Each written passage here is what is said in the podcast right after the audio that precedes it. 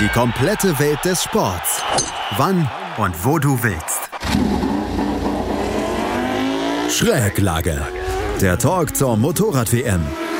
Mit Andreas Thies und den Experten von motorsporttotal.com auf meinsportpodcast.de. Drei Wochen hat die MotoGP Pause gemacht. Drei Wochen, in denen man sich mal so ein bisschen oder in denen man mal ein bisschen durchatmen konnte. Und dann gab es gestern den Grand Prix von Misano, von San Marino. Und den hat am Ende Franco Morbidelli gewonnen vor ähm, Pecco Bagnaia und Juan Mir. Valentino Rossi, der bis zur letzten Runde ganz arg gekämpft hat um den Podiumsplatz, wurde in der letzten Runde noch abgefangen. Yamaha am Ende trotz des Sieges von Morbidelli vielleicht das geschlagene Team. Herzlich willkommen zu einer neuen Ausgabe von Schräglage, unserem MotoGP Talk hier auf meinsportpodcast.de. Mein Name ist Andreas Thies und bei mir natürlich wieder die Kollegen von unserem Kooperationspartner motorsporttotal.com. Auf der einen Seite Juliane Ziegengeist. Hallo Juliane. Hallo. Und auf der anderen Seite Gerald Dierenberg. Hallo Gerald. Hallo, Servus. Juliane, drei Wochen Pause, waren Sie genug und haben Sie dann Lust wieder gemacht auf die zweite Phase dieser, dieser WM, dieser so komischen WM in diesem Jahr? Ja, auf jeden Fall. Also es war schon komisch, mal so zwei Rennwochenenden komplett ohne MotoGP. Das ist man gar nicht mehr gewöhnt nach diesem Tripleheader-Marathon. Aber äh, wir wollen uns nicht beschweren, denn es liegen ja noch einige Tripleheader vor uns und insofern war es schon ganz gut, mal durchatmen zu können. Sicherlich auch für die Teams und für die Fahrer. Die Belastung ist ja in so einer dichten Saison immens. Und man muss sagen, die MotoGP hat sich mit einem super Rennen zurückgemeldet. Es war wieder ein Stück weit unberechenbar, auch wenn es den erwarteten Yamaha-Sieg gegeben hat, aber mit einem anderen Namen, als viele ihn vielleicht vermutet haben. Und wir haben tatsächlich im sechsten Rennen den vierten Premierensieger gesehen. Das gab es seit 20 Jahren nicht mehr und das zeigt erstens, dass es eine verrückte Saison ist und zweitens, dass da auch ein Generationenwechsel stattfindet. Also die jungen Wilden, die preschen immer weiter vor und das lässt uns auf ein paar tolle Rennen in dieser Saison und in Zukunft weiter hoffen. Ja, und vor allen Dingen wahrscheinlich auch eine komplett verrückte WM, wenn man auf den WM-Stand guckt. Im Moment ist keiner dabei, der in irgendeiner Weise wegziehen kann. Andrea Dovizioso führt die WM-Wertung an, über den sprechen wir natürlich auch gleich noch. Aber bevor wir auf das Rennen zu sprechen kommen und auf das Yamaha-Wochenende zu sprechen kommen und dann ausführlich zu sprechen kommen, müssen wir darüber sprechen. Gerald, 10.000 Zuschauer waren zugelassen in Misano. Sie wurden aber nicht komplett ausgenutzt. Ich habe so ein bisschen auf die Ränge geguckt. Da waren, waren nur die Nummer 46 quasi vertreten. Ja, natürlich. Also wenn du in, in Misano in Italien bist, ähm, in der Nähe wohnt Valentino Rossi, dann ist ganz klar, dass, dass da nur Rossi-Fans vor Ort sind. Ähm, Wäre halt schön gewesen, wenn noch ein paar Fans für Morbidelli dabei gewesen wären. Ein paar waren sicher dabei, aber in der, in der großen Masse sind es halt einfach, einfach die Rossi-Fans, die in dieser Gegend einfach die, die meisten sind. Und äh, war klar eigentlich, dass die Tribünen, auch wenn sie sehr spärlich besetzt waren, in gelber strahlen werden. Ja.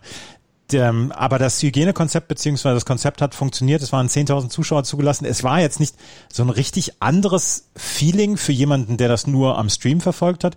Aber ich glaube auch die MotoGP ist ganz froh, dass sie mal wieder Zuschauer zulassen darf, oder Gerald? Ja, auf jeden Fall. Es war jetzt mal der erste Schritt zurück äh, zu einer Normalität, sagen wir mal, auch wenn jetzt 10.000 im Vergleich wenig sind, weil im vergangenen Jahr waren, glaube ich, am Sonntag 90.000 Fans vor Ort. Das ist natürlich schon ein riesen, riesengroßer Unterschied. Ähm, wir haben jetzt nicht gehört, dass es irgendwelche Probleme gab äh, mit, mit äh, Zuschauern, auch äh, die natürlich äh, separiert wurden bei den Parkplätzen, bei den Zugängen. Ähm, auf den Tribünen sind sie auch alle auseinandergesessen, was man soweit gesehen hat. Also sollte eigentlich alles problemlos gelaufen sein. Ähm, jetzt müssen wir mal abwarten. Ja, ich meine, äh, jetzt haben wir noch ein zweites Rennwochenende in Misano, da wird es dann ähnlich sein. Anschließend ist dann Barcelona angesagt, äh, angesetzt, wo momentan ähm, die, die Corona-Zahlen ja wieder deutlich steigen. Dort sind keine Zuschauer zugelassen. Ähm, momentan, Stand heute, wird das Rennen ganz normal durchgeführt. Aber wir wissen, wie schnell sich was ändern kann, aber hoffen wir, dass, dass äh, der Kalender so weiter bleiben wird. Ja. ja, auf jeden Fall, gestern waren 9.970 Zuschauer, wie von offizieller Seite verkündet worden ist, an der Strecke und haben ja den äh, Fahrern so ein ganz kleines bisschen das alte Gefühl wiedergebracht und auch den Zuschauern am Stream beziehungsweise vor dem Fernseher gestern so ein bisschen das alte Gefühl wieder mitgebracht. Lasst uns über das Rennen sprechen, weil das gibt genügend Gesprächsstoff. Franco Morbidelli hat das Rennen gewonnen und er hat es in einem Startzielrennen oder in einem Startzielführung hat er es nach Hause gebracht. Er hatte nämlich einen Raketenstart vom Anfang an. Und er war nach dem, ähm, nach der ersten Runde war er schon auf Platz eins und hat das komplett durchgezogen. Ähm, Rossi konnten, äh, Morbidelli und Rossi konnten sich nicht absetzen. Die waren am Anfang in Führung. Jack Miller war nicht weit hinten dran. In der siebten Runde konnte dann Fabio Quattararo so ein bisschen äh, vorbeiziehen an Maverick Vinales, der einen ganz, ganz schlechten Start hatte. Der hatte seine elfte Pole in diesem Jahr.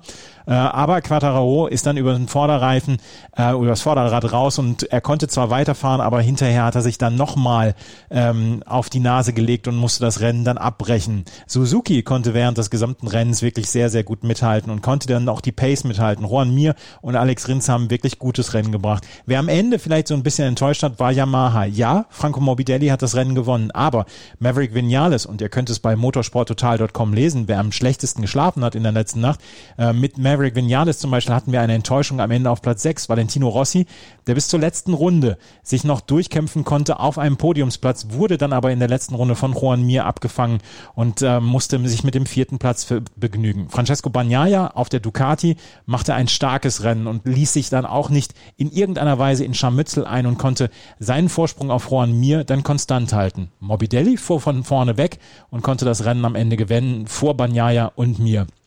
Juliane, das ist knapp zusammengefasst, dieses Rennen gestern. Aber wir müssen sagen, was Franco Morbidelli gestern für ein unglaublich erwachsenes Rennen gezeigt hat, von der ersten Kurve bis zum letzten, bis zur letzten Gerade, quasi fehlerlos. Absolut. Also ich glaube, er ist sowohl fahrerisch als auch menschlich jemand, dem man das absolut gönnt. Ähm, er hat ja lange, lange auf diesen Sieg gewartet und hingearbeitet, lag, wir erinnern uns, in Jerez 2 schon auf Podestkurs. Damals hat ihn dieser Motorschaden ausgebremst und man, also unser Herz hat geweint, weil man dachte, ah, er hätte das so verdient. Dann stand er eben lange auch im Schatten von Fabio Quattararo, der diese ersten beiden Saisonrennen gewonnen hat.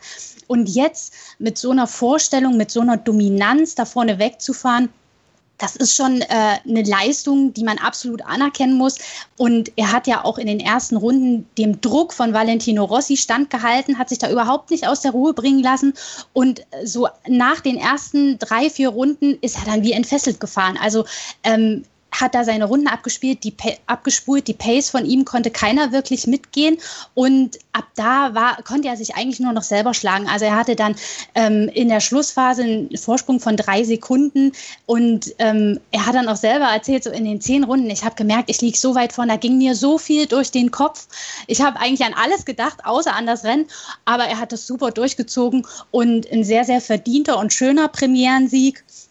Und dass er dann ausgerechnet mit einem Kumpel, also Francesco Bagnaia, die beiden sind ja in der Fahrakademie von Valentino Rossi, auf dem Podest steht, das ist natürlich das i-Tüpfelchen. Perfekt wäre es gewesen, wenn Rossi das äh, Podest als Dritter komplettiert hätte. Daraus ist jetzt leider nichts geworden. Aber man muss sagen, nächste Woche neue Chance. Vielleicht klappt es ja dann. Juliane, erklär doch bitte nochmal gerade, warum Misano so eine Yamaha-Strecke ist, weil wir haben in der, im Qualifying haben wir die totale Dominanz von Yamaha gesehen. Wenn man sich das, äh, wenn man sich die Startaufstellung angeschaut hat, die ersten vier Plätze waren Yamaha, Vinales vor Morbidelli, vor Quadraro und vor Valentino Rossi. Was macht die Yamaha auf dieser Strecke so stark, beziehungsweise was macht diese Strecke so passend für Yamaha? Also wenn man jetzt mal den Vergleich zu Spielberg zieht, äh, dort, das ist eine absolute Powerstrecke, 50 Prozent Vollgasanteil, da war die Yamaha so ein bisschen auf verlorenem Posten unterwegs, weil wir wissen den Topspeed-Nachteil, die Motorenprobleme, die man äh, bei Yamaha hat und mit denen man äh, über die Saison zu kämpfen hatte.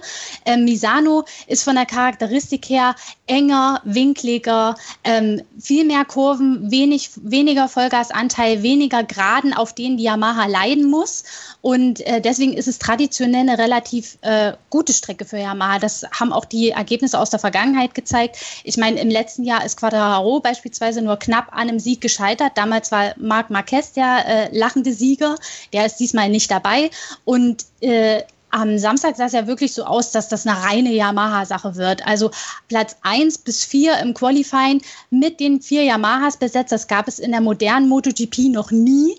Und es war auch tatsächlich so, dass sie nicht nur auf diese eine schnelle Runde gesehen äh, gut unterwegs waren, sondern gerade Vinales und auch Quadraro hatten in den Trainings wirklich eine starke Rennpace. Also meine Vermutung und meine Hoffnung auch so ein bisschen war eigentlich vor dem Rennen, okay, wir sehen da einen Zweikampf zwischen Quadraro und Vinales. Den hatten wir nämlich noch nie.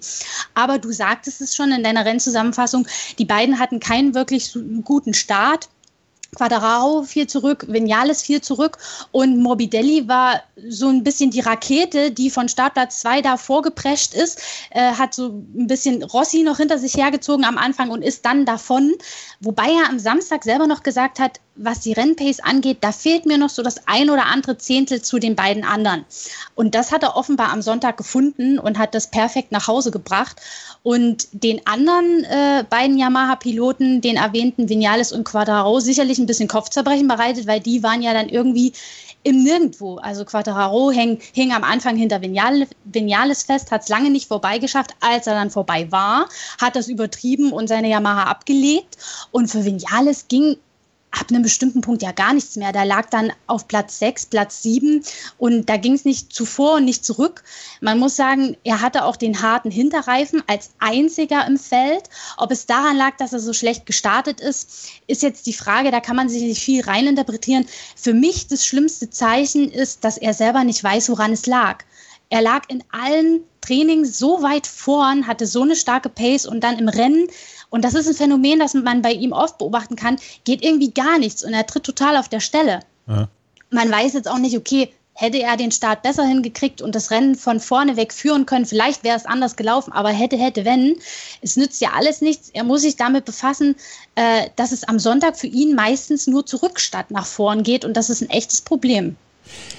Jetzt hat Juliane schon eine ganze Menge hier reingebracht in diese Analyse dann auch von äh, Yamaha und wir müssen uns ein bisschen länger dann auch noch über Yamaha unterhalten. Aber Gerald, ich würde noch mal einmal ganz gerne auf äh, Franco Morbidelli zurückkommen, der dieses Rennen gewonnen hat. Er hat jetzt in den letzten beiden Rennen davor in Spielberg hat er insgesamt einen Punkt gemacht, war nicht wirklich glücklich, hat sich nicht wohl gefühlt dann auch in Spielberg.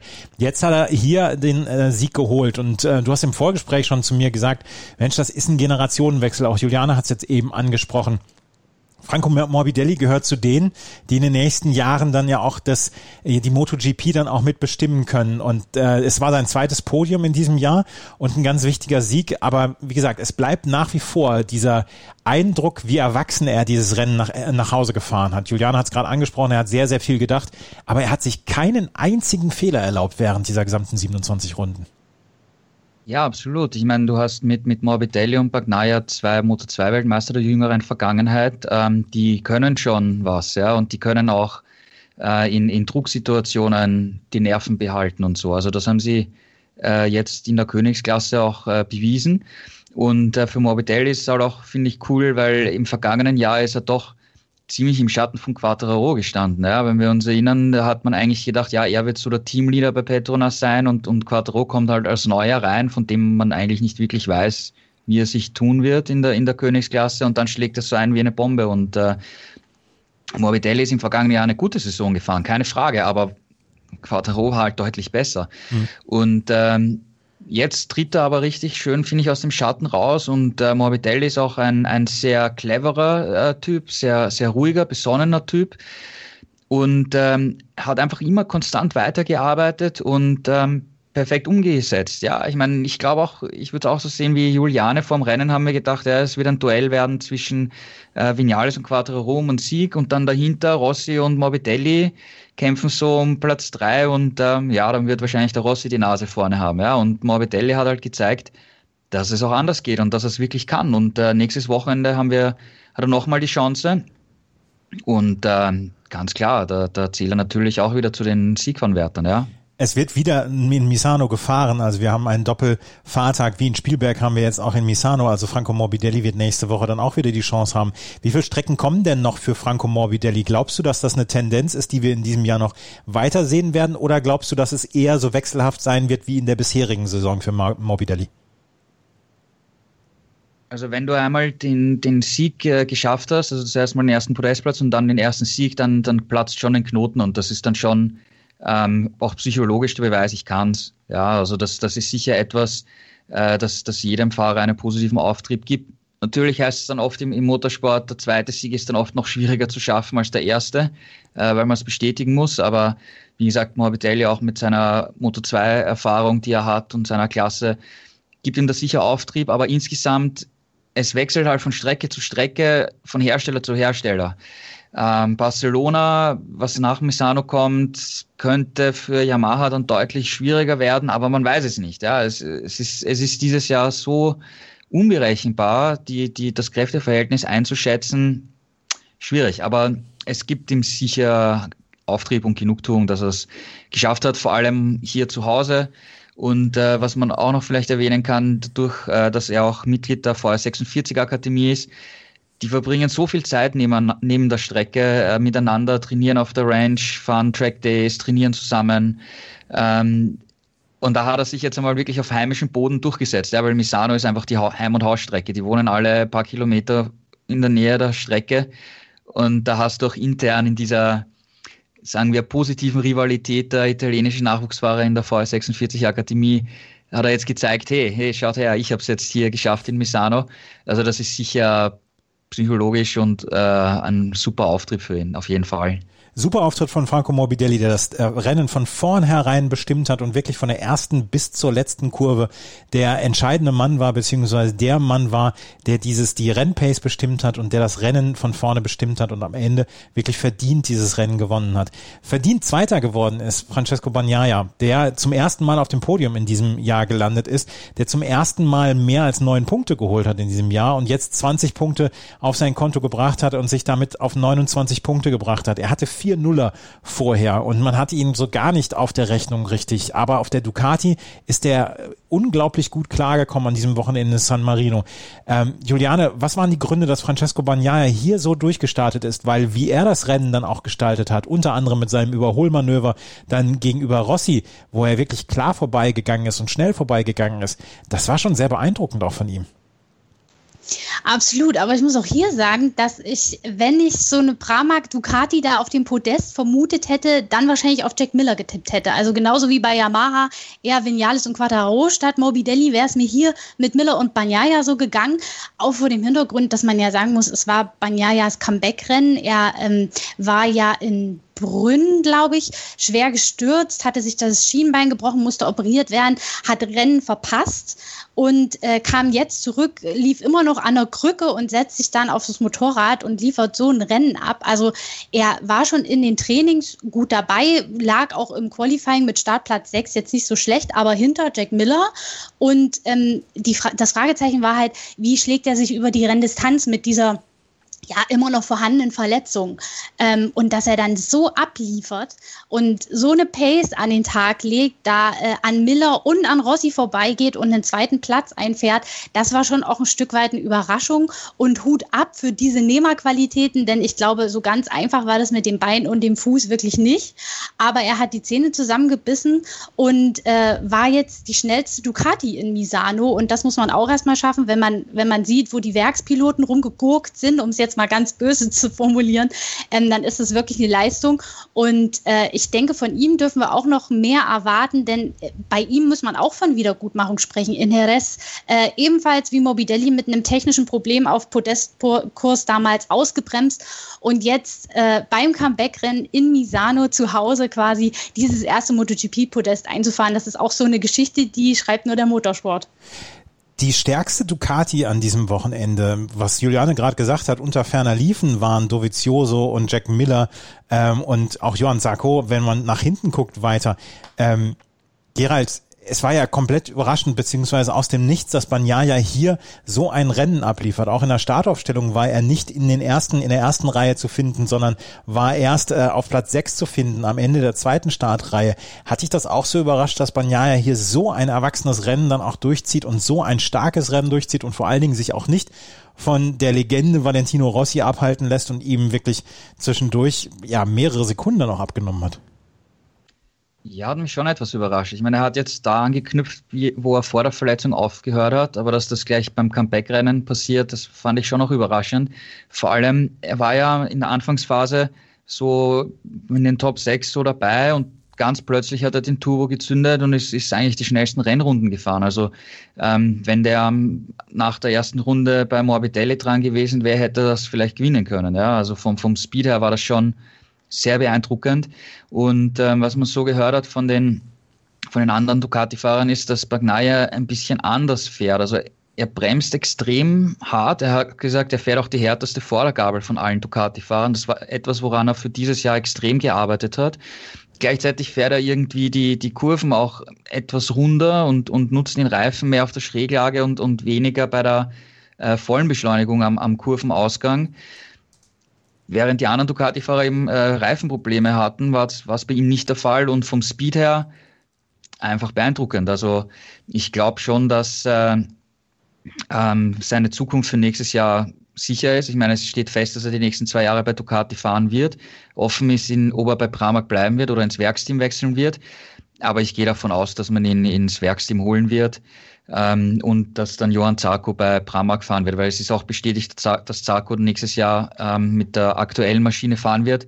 Damit ist auch klar, entweder fährt Zarko im Werksteam oder bei Pramac, aber nach den Leistungen ähm, glaube ich, dass Ducati auf Bagnaia setzen wird für die Zukunft. Franco Morbidelli auf Platz 1, Francesco Bagnaia auf Platz 2. Juan Mir machte ein eher junges Podium perfekt und der hat ein richtig gutes Rennen dann noch abgeliefert. Er hat sich eher dann so ein bisschen weiter hinten aufgehalten, aber in der vorletzten oder drittletzten Runde hat er Alex Rins überholt, hat hinterher gesagt, er hätte sich gewundert, dass Rins nicht an Valentino Rossi vorbeigekommen ist und dann hat er aber Valentino Rossi quasi im Handstreich dann auch noch überholt in der letzten Runde. Das ist natürlich, das war ein, ein herzzerreißender Moment für alle Valentino Rossi-Fans, aber Juliane, Juan Mir hat in den letzten zwei, drei Runden die Chance beim Schopfe gepackt und hat ähm, vor allen Dingen an der Bremse und im, ja, im Anfahren auf den Kurven hat er Valentino Rossi äh, hier ja so ein bisschen den Schneid abgekauft und erst Rins überholt, dann Valentino Rossi in der letzten Runde.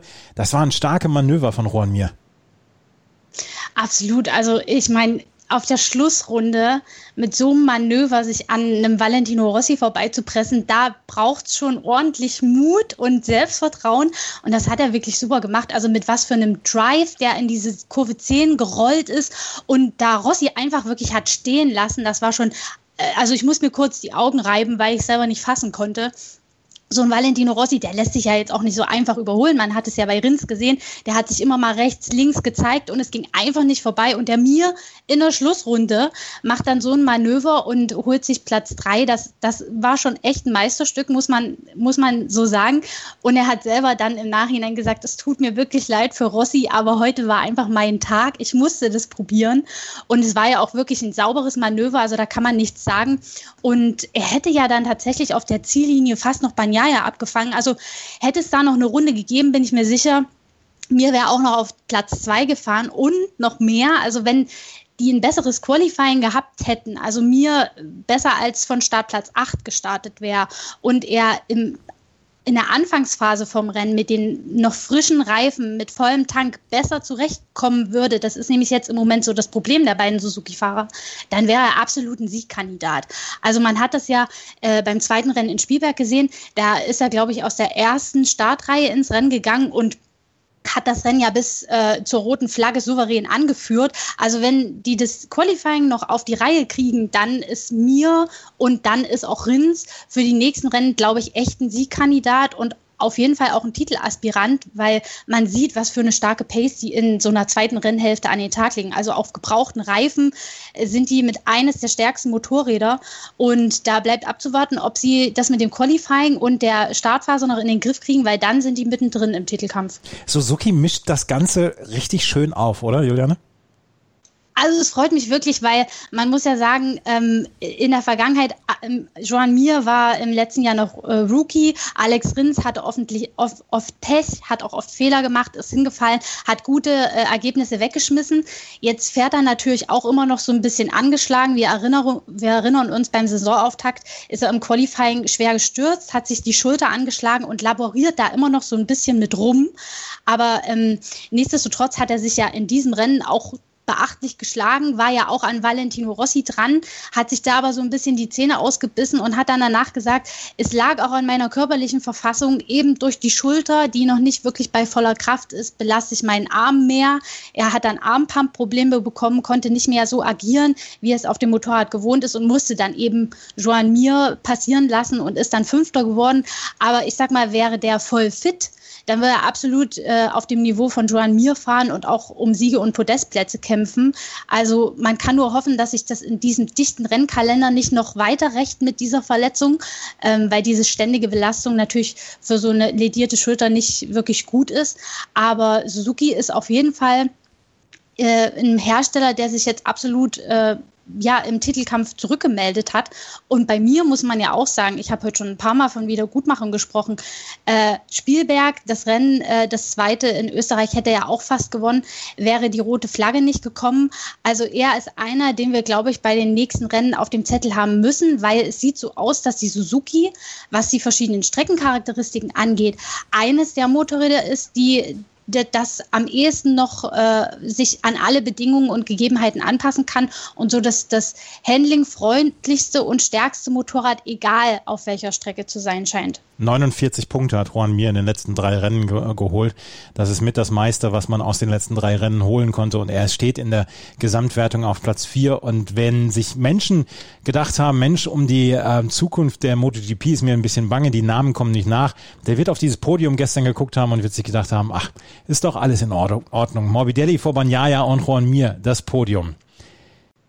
Gerald, wir müssen allerdings auch über Valentino Rossi sprechen, der auf der Yamaha gestern ein bravouröses Rennen geliefert hat. Er ist vielleicht nicht mehr konkurrenzfähig, um, um Siege mitzufahren, aber ums Podium hätte er mitfahren können oder konnte er mitfahren. Es wäre sein 200. Podium gestern gewesen und er ist in der letzten Runde dann noch von Juan Mir abgefangen worden. Er hat alles versucht, er war zwischendurch auf Platz zwei, er hat sich gezeigt vor seinen Fans und am Ende steht er Platz vier. Und wenn man das in ein Emoji packen will, ist das dieses durchbrochene Herz in der Mitte, oder? Ja, vor allem beim Heimrennen wäre es natürlich für ihn ein Traum gewesen, das 200. Protest äh, zu holen. Nächstes Wochenende hat er noch eine Chance. Und ich finde schon, dass er, dass er ein, ein echt super Rennen gefahren ist. Er ist da vorne mitgefahren mit den, mit den jungen Wilden, vor allem mit, mit Morbidelli und Bagnaia, die er unter Anführungszeichen auch ausgebildet hat in den vergangenen Jahren, die er ähm, über die Klassen begleitet hat. Eben, was ich vorher schon gesagt habe, wo sie viel auf der Ranch trainieren. Also die, die haben sicher viele Tricks von, von Valentino äh, gelernt. Sie sind jünger, sie sind halt frische Talente und Rossi kann trotzdem mit ihnen mithalten. Es hat halt jetzt nicht gereicht, um, um sie zu besiegen, aber er fährt da mit, ja. Und äh, ich meine, knappe drei Sekunden hinterm Sieger zu sein, ist, ist großartig. Und ähm, ich, das sind, auch wenn er, wenn er jetzt Vierter geworden ist, hat er sich sicher ein bisschen geärgert, aber, aber ich glaube, ihm überwiegt trotzdem das Positive, weil er ja immer sagt, er möchte mitkämpfen ums Protest. Er möchte vorne dabei sein, er möchte gegen die jungen Fahrer äh, mithalten können, gegen sie kämpfen können und das hat er gemacht und hat gezeigt. Und äh, das, das ist genau das, was er, was er braucht, machen möchte und deswegen wird er auch im nächsten Jahr weitermachen. Ich meine, der Vertrag ist jetzt offiziell noch nicht unterschrieben, aber er hat jetzt auch in Misano wieder bekräftigt, ähm, das ist jetzt nur noch eine, eine rechtliche Geschichte, wo Details geklärt werden müssen, aber er wird nächstes Jahr für Petronas fahren. Und das Motorrad hat ihm jetzt gewonnen. Ja, also er wechselt in ein gutes Team und das, das Witzige an der Geschichte ist, äh, Morbidelli hat ein Rennen gewonnen, Quattraro hat zwei Rennen gewonnen und das Yamaha Werksteam hat noch gar kein Rennen gewonnen in diesem Jahr. Also es ist jetzt nicht ein Abstieg, wenn er jetzt, sagen wir mal, ins, ins Satellitenteam wechselt für nächstes Jahr. Und er kann sich nächste Woche ja auch noch was ausrechnen, Misano, oder? Ja, definitiv. Also wie gesagt, die Yamaha geht super. Ich glaube nicht, dass es am nächsten Wochenende groß anders sein wird. Und die Chance, dass er seinen 200. Podestplatz holt, ist auf jeden Fall vorhanden. Aber um das Ganze mal mit Yamaha abzuschließen, äh, Juliane, die hatten die in der Startaufstellung die ersten vier und am Ende hat auch Franco Morbidelli gewonnen. Aber Valentino Rossi auf Platz vier, Maverick Vinales auf Platz sechs und ich habe eben schon drüber gesprochen, äh, wenn wir weiter nach hinten gucken, Fabio Quadraro hat das Rennen gar nicht beenden können. Ähm, ist am Ende dann vielleicht auch so ein bisschen Enttäuschung dann da bei Yamaha, dass sie einfach das Rennen nicht mehr bestimmen konnten als durch Franco Morbidelli, weil Maverick Vinales hat eine enttäuschende Leistung gebracht und irgendwie hatte man das Gefühl, Quadraro ist äh, mehr abseits der Strecke unterwegs als auf der Strecke. Ja, also äh, Gerald hat es vorhin schon erwähnt, normalerweise hätte man mit einem äh, Duell zwischen Vinales und Quadraro gerechnet, wenn man sich die Rennpace aus den Trainings anguckt und dann der dritte Platz hätte sich vielleicht so zwischen Rossi und Morbidelli entschieden. Nun haben aber gerade die vermeintlichen Favoriten gepatzt oder es einfach nicht auf die Kette bekommen. Also wenn wir jetzt mal Vinales nehmen, der hatte einfach einen schlechten Start ähm, und konnte dann auf Platz vier, glaube ich, liegen, den Top 3 auch gar nicht so wirklich folgen. Ob das jetzt, wie gesagt, an der Reifenwahl lag oder ob es daran lag, dass er so ein bisschen wieder im Verkehr festhing. Also man beobachtet das bei ihm ja oft wenn er so vorne wegfahren kann, seinen eigenen Stiefel fahren kann, seinen eigenen Rhythmus, seine Linien, dann ist er super. Das zeigt er auch in den Trainings, wenn er allein unterwegs ist. Da fährt er Rundenzeiten, von denen andere träumen. Und dann im Rennen geht nichts. Also ähm, es ist natürlich, es spielen natürlich immer verschiedene Komponenten eine Rolle, ob ja jetzt fünf Grad weniger auf dem Asphalt sind oder nicht, welche Reifen man fährt. Dann hatte er in der Startaufstellung auch so ein bisschen Verwirrung, weil äh, es aus der Yamaha geraucht hat. Da gab es auch so ein paar Konfusion, Konfusion. Das äh, konnte dann zwar gelöst werden, aber das spielt natürlich so dann in deinem Hinterkopf auch eine Rolle. Man hat ihn da äh, ja ein bisschen durch die Startaufstellung wuseln sehen. Er ist dann da auch weggegangen, um sich das nicht weiter anzusehen. Aber das spielt natürlich so ein bisschen alles da mit rein. Und da erwischst du keinen optimalen Start, keine optimale Ausgangsposition. Und dann geht es einfach alles in die Binsen. Und bei Quadraro, naja, der hat es, nachdem er an Vanales vorbei war, einfach übertrieben. Das muss man ganz klar sagen. Das war so ein bisschen ein Anfängerfehler. Das hat er auch selber gesagt. Ich war zu übermotiviert. Ich wollte äh, Rossi und Mobidelli da vorne nicht weglassen und habe einen Fehler gemacht und habe es weggeschmissen. Und dann hat er das Rennen wieder aufgenommen und hat es wieder weggeschmissen. Also äh, klar, wir müssen uns immer vor Augen halten, es ist sein zweites Jahr in der MotoGP. Er ist erst 21, das sagt er selber. Aber er hat halt bis jetzt die WM angeführt und deswegen spürt er natürlich auch den Druck. Erst recht nach diesen drei schlechten Rennen, die er jetzt hatte, muss er eben abliefern. Aber abliefern heißt halt auch in dem Fall, wenn ich da eben den Vorsprung nicht zufahren kann, in vierten oder fünften Platz mitzunehmen. Denn das ist gerade in so einer Saison wie jetzt, wo ständig jemand anders gewinnt, wo, wo schon zwölf verschiedene Fahrer auf dem Podium standen, wo wir äh, fünf verschiedene Sieger hatten, ist es umso wichtiger, jeden Punkt, den man kriegen kann, mitzunehmen und eben nicht zu stürzen.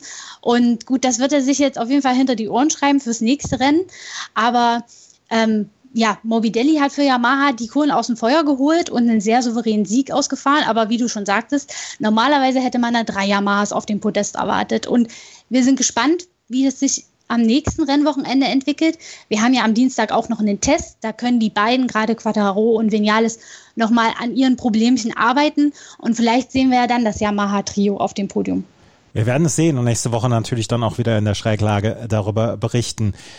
Wir sollten noch mal über Ducati sprechen. Andrea Dovizioso ist jetzt auf Platz eins in der Fahrerwertung und man fragt sich, halb zog es ihn, halb sank er hin auf diese ähm, führende Position, weil so richtig überzeugend war das, was er hier gebracht hat, auch nicht. Siebter Platz am Ende und Quadraro hat, äh, oder Dovizioso hat in den letzten zwei Rennen auch in Spielberg, nachdem er das erste Rennen noch gewonnen hatte in Spielberg, dann auch nicht so richtig viel abgeliefert. Dovizioso führt jetzt und es ist so ein bisschen dann auch das, das Ergebnis einer, ähm, einer WM ohne Marc Marquez. Es ist ein bisschen wild, es ist Wild West insgesamt in der ähm, WM-Fahrerwertung, aber so richtig hat man nicht das Gefühl, dass Dovizioso im Moment hochverdient auf der ersten Position steht. Oder Gerald, äh, bin ich da zu streng?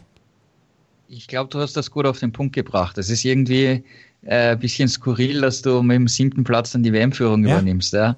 Und äh, ich meine ganz ehrlich, äh, in, in Jerez 1 ist er Dritter geworden. Das ist keine Ducati-Strecke. Da hat er das Maximum rausgeholt. Das war echt gut.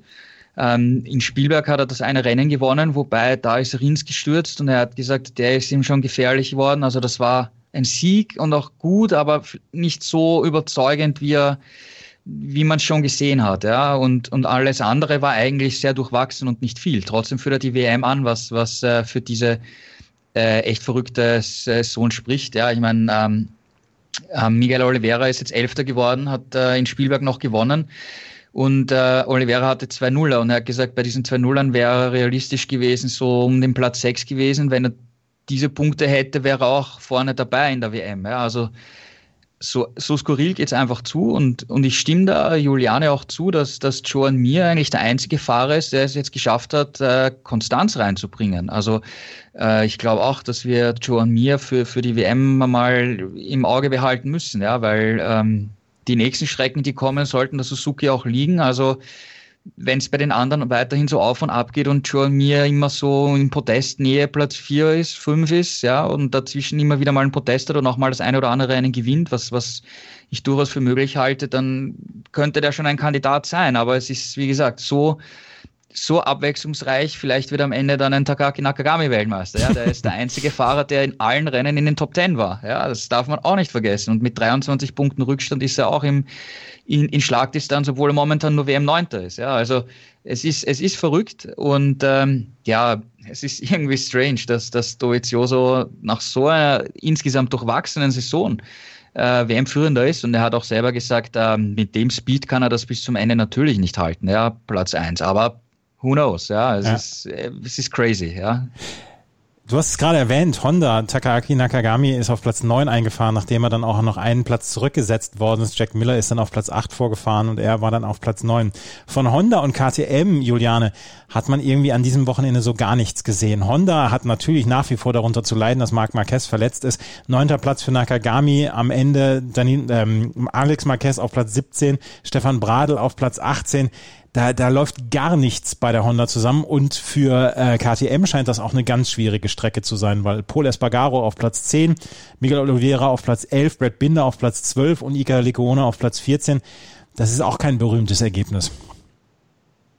Nein, äh, das ist es wirklich nicht. Und ich glaube, KTM hatte sich schon ein bisschen mehr ausgerechnet. Die hatten ja im Vorhinein auch in Misano getestet. Ähm, und für Paul Espargaro sah es in den, in den Trainings auch oft nicht so schlecht aus. Auch was die Rennpace angeht, war er da jetzt nicht so weit weg von äh, den Zeiten, die er hätte fahren müssen, um aufs Podest zu kommen. Aber er hat es wie, wie auch Miguel Oliveira und die anderen so ein bisschen äh, im Qualifying versaubeutelt, muss man sagen. Also ähm, alle KTM-Piloten, wenn ich mich richtig erinnere, mussten in Q1 ran. Also keiner hat es direkt in Q2 geschafft. Das lag bei Paul Espargaro vor allem daran, dass er im dritten freien Training gestürzt ist und da sich nicht mehr verbessern konnte. Ähm, und dann in Q1 und äh, in Q1 haben dann äh, Paul Espargaro und Miguel Oliveira zwar den Sprung in Q2 geschafft, aber da ging dann auch nicht mehr viel und dann sind sie halt äh, nur von Platz 11 und 12 losgefahren. Und wenn du da keinen Raketenstart erwischst, dann hängst du im Verkehr fest und dann ist das Rennen vorne eigentlich schon gelaufen, bis du dich da freigefahren hast. Und das war eigentlich bei Paul Espargaro dann auch der Fall. Der hat dann ein ganzes Stück lang mit den Markenkollegen, also mit Oliveira und Binder gekämpft, hat sich zumindest gegen die durchsetzen können, aber ich glaube, seine Vorstellung von dem Rennen war klarerweise ein anderes, äh, eine andere. Und auch für den Rest der KTM-Piloten lief es jetzt nicht so, wie man sich das vorgestellt hat. Und was Honda angeht, ja, da also da geht wirklich noch weniger, nämlich gar nichts, muss man sagen. Also wie gesagt, Takagi Nakagami ist der Einzige, der noch so ein bisschen äh, die Ehre retten kann. Äh, er hat leider wegen Track Limits in der letzten Runde ähm, einen Platz an Jack Miller verloren, aber ähm, fährt konstant in allen Rennen in die Top 10. Das ist ja immerhin etwas. Das kriegen die beiden Werkspiloten im Moment nicht hin. Gut, Alex Marquez ist ein Rookie, ähm, der muss sich erstmal irgendwie mit der doch schwer zu fahrenden Honda anfreunden. Stefan Bradl springt für Marc Marquez ein, ist eigentlich nur Testpilot, hat nicht viel Rennpraxis, da kommt eben mehreres zusammen. Jetzt hat sich Cal Crutchlow äh, auch noch mehr oder weniger selber aus dem Rennen genommen der hatte vor diesem äh, Misano-Wochenende eine OP am Arm, um auch ein Armpump-Problem zu beheben. Ähm, und da gab es Nebenwirkungen. Der Arm, der war geschwollen wie nichts und da war auch irgendwie so eine Wasserblase oder so. Also es waren wirklich ganz eklige Bilder. Und äh, er ist am Freitag noch gefahren und hat dann aber keine Rennfreigabe mehr bekommen, weil der Arm immer weiter genässt hat und es bestand die Gefahr, dass sich das infiziert. Und das wollte man natürlich nicht eingehen. Und jetzt fehlt auch er ähm, und damit ja, steht Honda natürlich komplett auf verlorenem Posten. Also ich glaube, in der Hersteller-WM ist man jetzt gerade noch so vor April ja, aber mehr oder weniger komplett im, nirgendwo angekommen. Und das ist schon bitter für jemanden, der mit Marc Marquez sonst halt um WM-Titel kämpft. Aber wenn man sich zurückerinnert, im vergangenen Jahr, da hat Marquez im Alleingang die Triple Crown geholt, also Fahrertitel, Teamtitel, WM-Titel, ähm, Herstellertitel und jetzt fehlt er halt. Und man, man, ja, man kommt auf keinen grünen Zweig und jedes Mal, wenn äh, unser MotoGP-Reporter da im Livestream Alberto Pucci, also den Honda Teammanager, anspricht und fragt, naja, hm, wie ist so die Stimmung? Dann sagt er, naja, hm, was glaubst du denn, wo wir wären, wenn Marc Marquez hier wäre? Das ist so seine Standardantwort, ja. aber er ist eben nicht da. Und äh, Fakt ist, ohne ihn bringt man nichts zusammen. Und das ist auch äh, ein, Fakt, der, mit dem man sich im Team mal auseinandersetzen muss. Es kann halt nicht sein, dass nur ein Fahrer mit dem Motorrad um Siege kämpfen kann. Auf Gedeih und Verderb im Moment Marc Marquez ausgeliefert Honda und sie bringen tatsächlich im Moment gar nichts. Und Takaaki Nakagami ist der einzige Silberstreif im Moment am Horizont. Ja, und für KTM war es dann auch eher ein gebrauchter Tag. Gerald, bevor wir auf die WM-Fahrerwertung zu sprechen kommen, es gibt noch Neuigkeiten aus dem MotoGP. Da geht es um ein Funksystem, was im Moment getestet wird. Äh, erklär mal bitte, worum es da geht. Ja, das ist ganz interessant. Das ist jetzt hier am Wochenende aufgekommen. Und zwar will man einen normalen ähm, äh, Boxenfunk eigentlich einführen für die Fahrer. Es ist momentan eine Testphase. Ähm, Stefan Bradl hat das am Freitag im, im, Training ausprobiert. Und zwar hatte er einen, einen ganz normalen Funkempfänger mit äh, Kopfhörern, die er unter dem Helm hatte, um ähm, Audionachrichten zu bekommen. Äh, die Idee dahinter ist, dass die, die Rennleitung die, den Fahrern akustisch ähm, sagen kann, Achtung, gelbe Flagge in, in der Kurve, Achtung, es liegt ein Motorrad äh, in, in der Kurve, bitte aufpassen, rote Flagge oder Achtung, in dieser Kurve ist Öl. Also man will damit die, die Fahrer zus, zusätzliche Informationen bieten, äh, um sie auf Gefahrenstellen hinzuweisen. Ähm, der Hintergrund ist, ähm, in, in den vergangenen Wochen haben wir ja zum Beispiel gehabt in Brünn die Situation, dass äh, Paul Espargaro eine schnelle Runde gestrichen wurde, weil er die gelben Flaggen nicht gesehen hat. Die gelben Flaggen waren aber auf der Außenseite der Kurve. Er ist in Schräglage gewesen, nach innen, nach links. Ja, also in einer Linkskurve, die waren außen die gelben Flaggen. Er ist links in Schräglage gewesen, hat die Augen natürlich links nach vorne gerichtet auf die Kurve und hat die einfach nicht gesehen. Ja, kann man natürlich darüber diskutieren, dass man die die Streckenposten anders postiert. Es wird auch darüber nachgedacht, dass man große LED-Monitore mit äh, Flaggensignalen macht, elektronische, wie es in der Formel 1 auch äh, Standard ist mittlerweile. Ähm, das ist auch soll auch in Planung sein für für spätestens nächstes Jahr. Ähm, dann gab es in Spielberg zum Beispiel das Problem äh, bei den beiden Rennabbrüchen dass manche Fahrer das Signal, die rote, also du kriegst auch äh, gelbe Flaggen und äh, rote Flaggen Signale aufs Dashboard geschickt. Ja. ja. Ähm, bei manchen Fahrern hat das aber nicht funktioniert. Das ist ein Problem, wenn dann manche die, die Flagge nicht sehen, die rote Flagge oder die gelbe Flagge und sie kriegen das Signal nicht aufs Dashboard, ist das natürlich ein Problem. Ähm, das andere Problem ist, die Flaggen, also diese elektronischen Flaggensignale, die du aufs Dashboard bekommst, die bekommst du immer nur von jedem Sektor. Das heißt, wenn du jetzt in einem Sektor bist und vor dir ist etwas passiert und du siehst jetzt, sagen wir, die gelbe Flagge nicht und du kriegst auch die, äh, das, das Symbol, also das, das Leuchtsymbol hast du noch nicht angezeigt bekommen, weil das heißt, im nächsten Sektor passiert, ist das natürlich auch nicht optimal. Ähm, und wir erinnern uns an den, den schweren äh, Moto2-Unfall von Hafiz Syrin, äh, ja. der in das Motorrad, äh, in das gestürzte Motorrad reingefahren ist von Bastianini. Der hatte das einfach nicht gesehen gehabt. Und jetzt will man eben versuchen, dass man zusätzlich den Fahrern über Funk eben sagen kann, Achtung, ähm, da ist eine Gefahrenstelle vor dir, also ja. noch als zusätzliches System. Ähm, Stefan Bradl hat das eben, eben kurz getestet. Er hat gesagt, ähm, es war okay, er konnte zwei von drei Ansagen gut hören so wie die, die Kopfhörer, die unterm Helm äh, sind, äh, geformt sind, die in den Ohren stecken, ähm, war das nicht so ganz optimal und man muss noch ein bisschen an der Abschirmung für die Geräuschkulisse arbeiten, weil der Motorenlärm ist natürlich extrem, der, der Lärm vom Wind ist auch ein, ein großer Faktor. Er hat zum Beispiel gesagt, wenn er sich hinter die Verkleidung duckt, war es okay, sobald er sich aufgesetzt hat bei der Bremsphase und, und eben der ganze Wind auf dem Helm gekommen ist, war schwierig zu, zu verstehen. Also daran wird noch äh, soll, soll noch gearbeitet werden. Und am Dienstag ist noch ein Testtag in Misano, da werden das zum ersten Mal alle Fahrer ausprobieren und dann wird man weitersehen. Es ist noch nicht äh, fix, dass dieses System komplett, also wirklich eingeführt wird. Es könnte auch sein, dass jetzt nach dem Testtag, wo das alle Fahrer ausprobieren, gesagt wird, okay, ähm, das funktioniert nicht gescheit, das bringt uns nichts, dann wird es wieder in die Schublade geschoben. Ja? ja. Und wie gesagt, im, im ersten Schritt geht es nur darum, dass die Rennleitung den Fahrern Informationen geben kann bei Gefahrenstellen.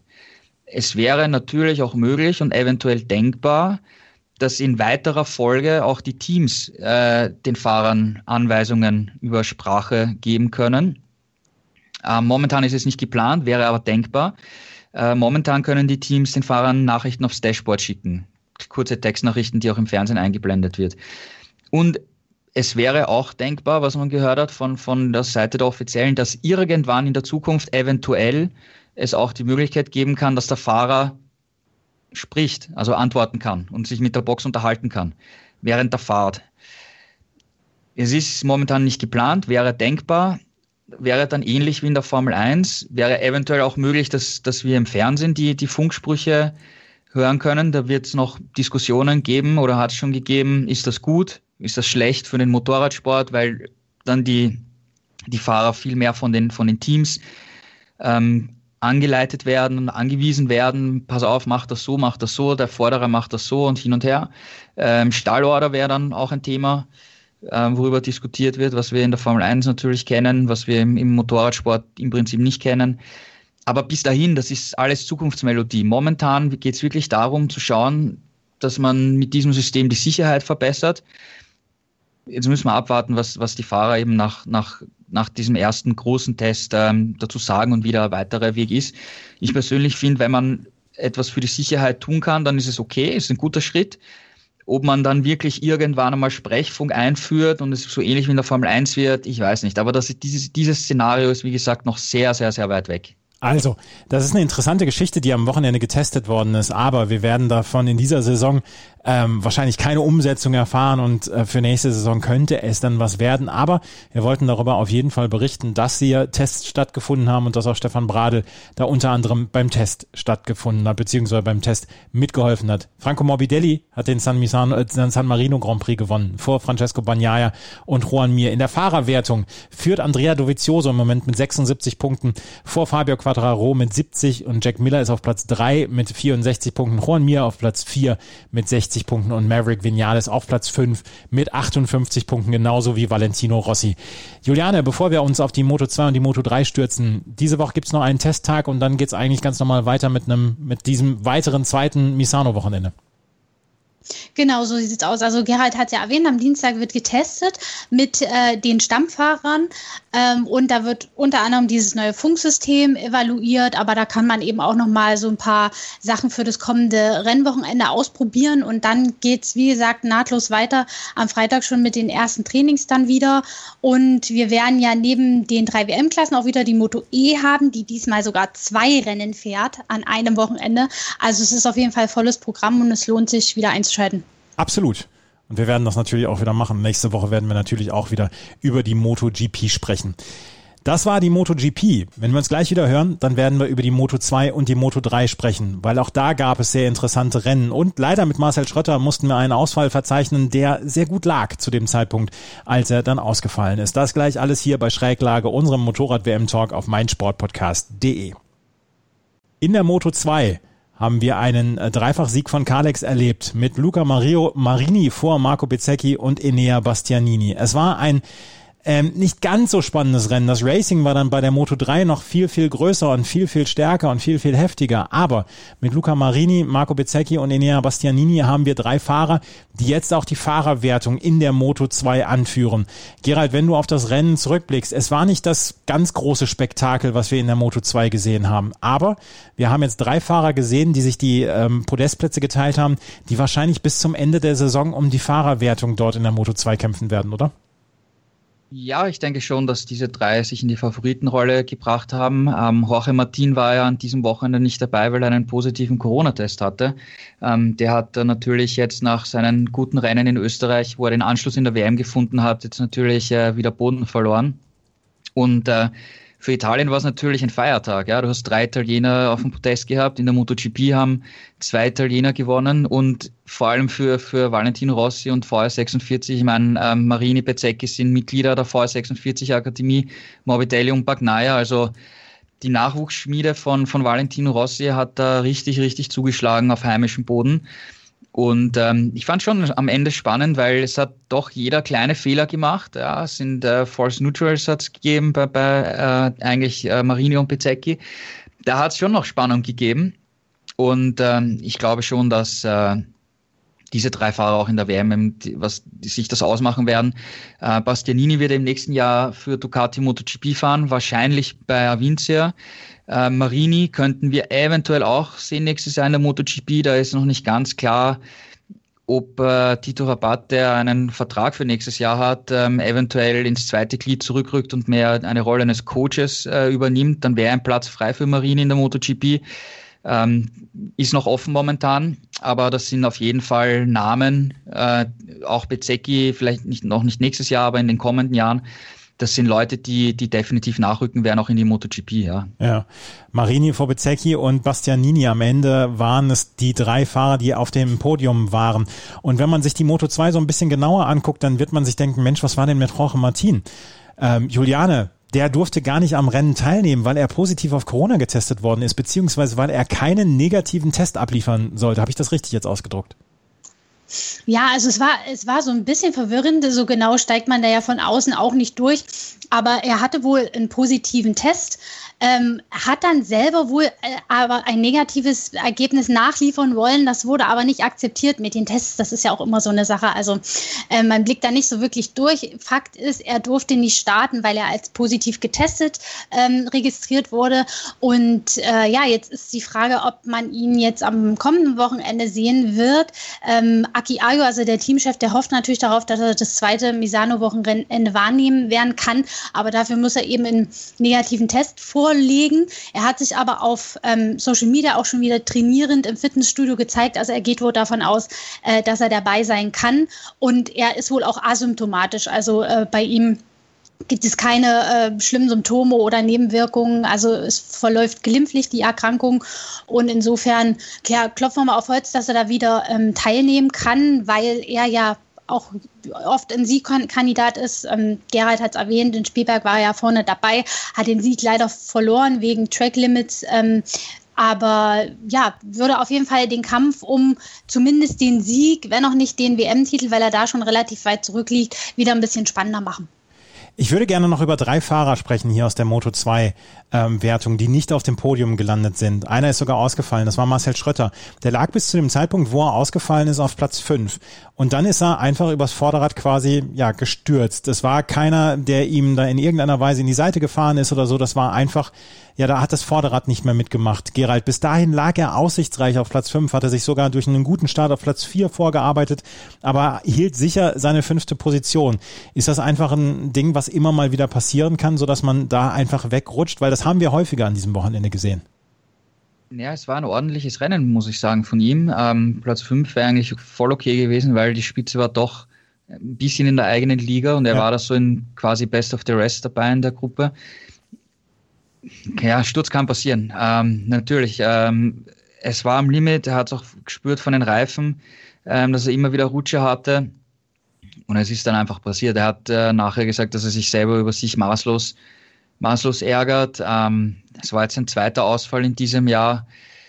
Sagen wir so, sehen, sehen wir es positiv, er war relativ weit vorne dabei. Ähm, auch im Qualifying war es wieder gut. Also der Aufwärtstrend, den, den Intec jetzt zuletzt gezeigt hat, den konnten sie ja schon bestätigen. Ähm, Lüthi auf 6 war okay, es ist ein Aufwärtstrend. Sie sind aber halt trotzdem noch nicht dort, wo sie hinwollen. Ja, mhm. ähm, schauen wir, ich hoffe, er macht äh, nächstes Wochenende besser und, und bringt das Ergebnis dann auch ins Ziel, ein gutes Ergebnis.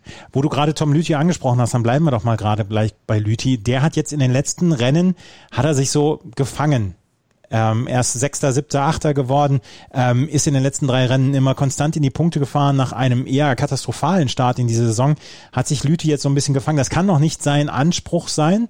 Ähm, aber man sieht, man, man sucht eher die positiven Nachrichten jetzt im Moment bei ihm.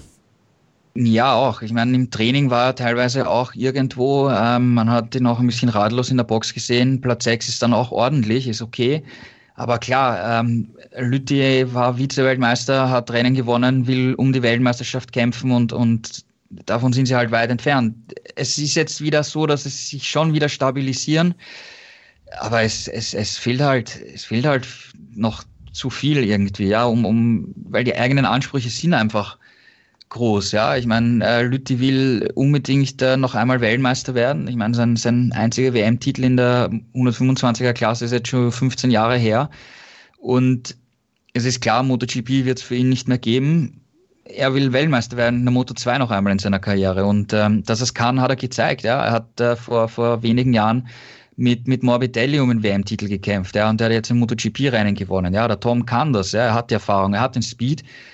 Aber irgendwie bringen sie es halt noch nicht ganz zusammen. Ja. Es ist wie verhext, aber zumindest ein wenig hat sich die, die Performance stabilisiert und es ist nicht mehr so extrem, wie es, Anfang der Saison war, wo sie ja, wo Lüthi auch teilweise eben nirgendwo herumgefahren ist. Ja, also Tom Lüthi dann hier mit einem ordentlichen Auftritt. Sagen wir es einfach mal so. Er ist im Moment auf Platz 10 in der Fahrerwertung. Einer, der so ein bisschen das Rennen für sich gewonnen hat, ähm, Julian, und damit würde ich gerne die Moto 2 abschließen, ist Sam Lowe's.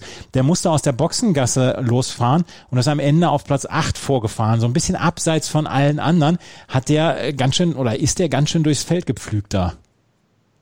Ich muss auch ganz ehrlich sagen, das hat mich wahnsinnig überrascht, weil nach den ersten fünf, sechs, sieben Runden, da lag er noch an Position 20 und ich habe wirklich gedacht, naja, das wird ein zähes Rennen für ihn, wenn er es denn mal in die Punkte schafft. Aber dass er sich dann bis auf Rang 8 vorkämpft, das ist schon eine mega Leistung und zeigt auch, was er für einen Speed hatte. Also er stand ja eigentlich, hätte äh, eigentlich ja auch auf der Pole Position gestanden. Er war am Samstag im Qualifying schnellster mit neuem Rundenrekord. Er war auch in den Trainings immer wieder vorne mit dabei. Ähm, also er wird sich, glaube ich, im Nachhinein ärgern, dass er sich diesen Fauxpas in Spielberg geleistet hat, der ihm diese Strafe eingebracht hat, aus der Boxengasse starten zu müssen. Denn wäre er von der Pole Position gestartet, wäre er definitiv ein Kandidat auf den Sieg gewesen, wobei man das bei Sam Lowe immer ein bisschen ähm, ja, äh, vorsichtig äh, formulieren muss, weil er ja auch leider das äh, am Ende von so einem Rennen gerne mal wegschmeißt. Aber diesmal hat er es durchgezogen, obwohl er sich so lange durchs Feld kämpfen musste. Platz 8 von ganz hinten aus der Boxengasse gestartet. Also ich glaube, das sind ja erstmal so 13, 14 Sekunden, die man da verliert. Und das Feld dann von hinten so aufzurollen, das ist schon eine mega Leistung und verdient Anerkennung. Absolut. Luca Marini hat das Rennen der Moto 2 gewonnen vor Enea Bastianini und Marco Bezzecchi, beziehungsweise vor Marco Bezzecchi und Enea Bastianini. Die drei sind jetzt auch in der Fahrerwertung vorne. Marini führt mit 112 Punkten vor Bastianini mit 95 Punkten und Marco Bezzecchi auf Platz 3 mit 85 Punkten. Roche Martin, der nicht antreten konnte, der vorher zweimal auf dem Podium gewesen war, mit 79 Punkten im Moment auf Platz 4. Es könnte sein, dass wir hier einen Vierkampf erleben werden.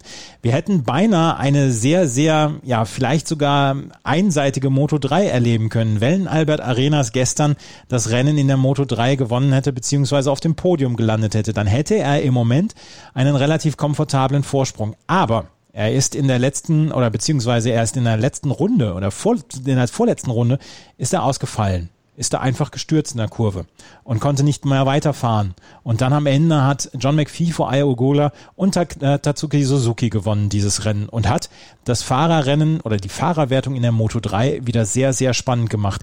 Albert Arenas hat so ein bisschen das Podium weggeschmissen, oder Gerald? Ja, also er hat äh, sicher ein, ein, gutes Ergebnis und wichtige Punkte weggeschmissen. Es war jetzt ein zweiter Fehler in diesem Jahr. Wir erinnern uns, in, in Jerez beim zweiten Rennen ist er auch gestürzt, ähm, weggerutscht, also war, war ähnlich, sagen wir mal. Und in allen anderen Rennen war er so extrem souverän und dann sind ihm jetzt diese zwei Fehler passiert, aber er hat noch, er hat noch äh, fünf Punkte Vorsprung auf Ayokura. Und Ogura hat noch überhaupt kein Rennen gewonnen. Er war jetzt zum, zum ersten Mal auf der, auf der Pole am, am Samstag und ist auch wirklich konstant dabei. Ja. Ähm, John McPhee hat sich jetzt auch wieder zurückgemeldet, wobei der auch äh, zwei Nuller schon hatte. Seltener Fehler von, von Arenas, ja. Also nächstes Wochenende sollte er, glaube ich, schon wieder äh, aufs Podium fahren, zumindest um zeigen, dass er doch wieder das, das Zepter an sich reißen kann, weil in allen anderen Rennen, außer bei diesen zwei Fehlern, war er wirklich sehr, sehr souverän und, und, und eigentlich äh, schon der beste beste Fahrer im Feld, muss man sagen, vom, vom Gesamtbild her, ja. Aber solche Fehler passieren, ja. Ich meine, Marcel Schröter ist auch gestürzt, wie wir gerade gesagt ja, ja. haben. Ja. ja, ja. Aber Aigo Ogola, der, da, da können wir noch mal gerade drüber reden. Das ist mit der konstanteste Fahrer. Er ist nicht der, er ist nicht der, der in jedem Rennen gepunktet hat, aber er äh, punktet im Moment konstant weit vorne. Er hat schon hier ähm, insgesamt sein fünftes Podium in dieser Saison gebracht und äh, der fährt wirklich eine bockstarke Saison. Ja, definitiv. Ähm, vor allem, er ist, er ist einer von den vielen Japanern, die jetzt nachkommen. Ähm, wir wissen, abgesehen von, von Nakagami, äh, wartet ja jetzt Japan auch schon länger wieder auf einen echten äh, Superstar äh, und Weltmeister. Und da hatte man eher immer so äh, einen Suzuki oder einen Sasaki auf der Rechnung und plötzlich äh, kommt äh, Ogura und, und äh, ist echt stark dabei. Ähm, für die WM muss, muss man halt auch sagen, ähm, Arenas und McPhee haben jetzt zweimal äh, Nuller geschrieben, Ugura erst einmal. Wenn der jetzt noch einen irgendwann mal einen Nuller sch schreiben würde und es gleicht sich damit wieder aus, unter Anführungszeichen, dann wäre Arenas halt wahrscheinlich doch vorne, ja, aber äh, weiter vorne. Aber ich meine, klar, ähm, neue Gesichter sind, sind immer cool, ja, vorne zu sehen, ja, und ähm, er bestätigt es halt immer wieder. Und ich bin gespannt, wann äh, er das erste Rennen gewinnen kann auch. Wir werden es sehen. In der nächsten Woche geht es mit Misano weiter. Das zweite Rennen dann in San Marino und vielleicht ist Io Gugler dann äh, wirklich auf der Position, um dieses Rennen gewinnen zu können. In der Fahrerwertung, ich habe es gesagt, ähm, ist im Moment äh, Albert Arenas nach wie vor auf Platz 1 mit 106 Punkten, dahinter aber Io Gugler mit 101 Punkten auf Platz 2 und auf Platz 3 schon John McPhee, der dieses Rennen gewonnen hat, äh, mit 92 Punkten. Es könnte sein, dass wir hier einen Dreikampf erleben werden. Wir haben einen Testtag vor uns. Wir haben am Wochenende wieder den zweiten Grand Prix in Misano und wir werden nächste Woche natürlich über die ähm, MotoGP, Moto2 und Moto3 Rennen hier bei Schräglage, unserem Motorrad-WM-Talk auf meinsportpodcast.de berichten. In der Zwischenzeit solltet ihr auf jeden Fall motorsporttotal.com in euren Bookmarks haben, weil alles, was die MotoGP WM etc. angeht, das bekommt ihr auf motorsporttotal.com zu hören. Wir werden diese Woche auch sicherlich einen neuen Podcast noch von unseren Kollegen von Starting Grid erleben, also eine ganze Menge Motorsport auch bei meinsportpodcast.de.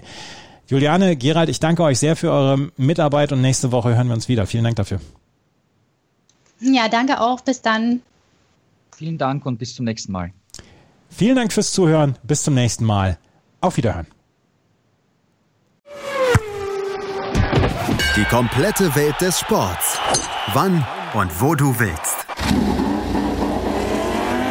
Schräglage. Der Talk zur Motorrad-WM. Mit Andreas Thies und den Experten von motorsporttotal.com auf meinsportpodcast.de.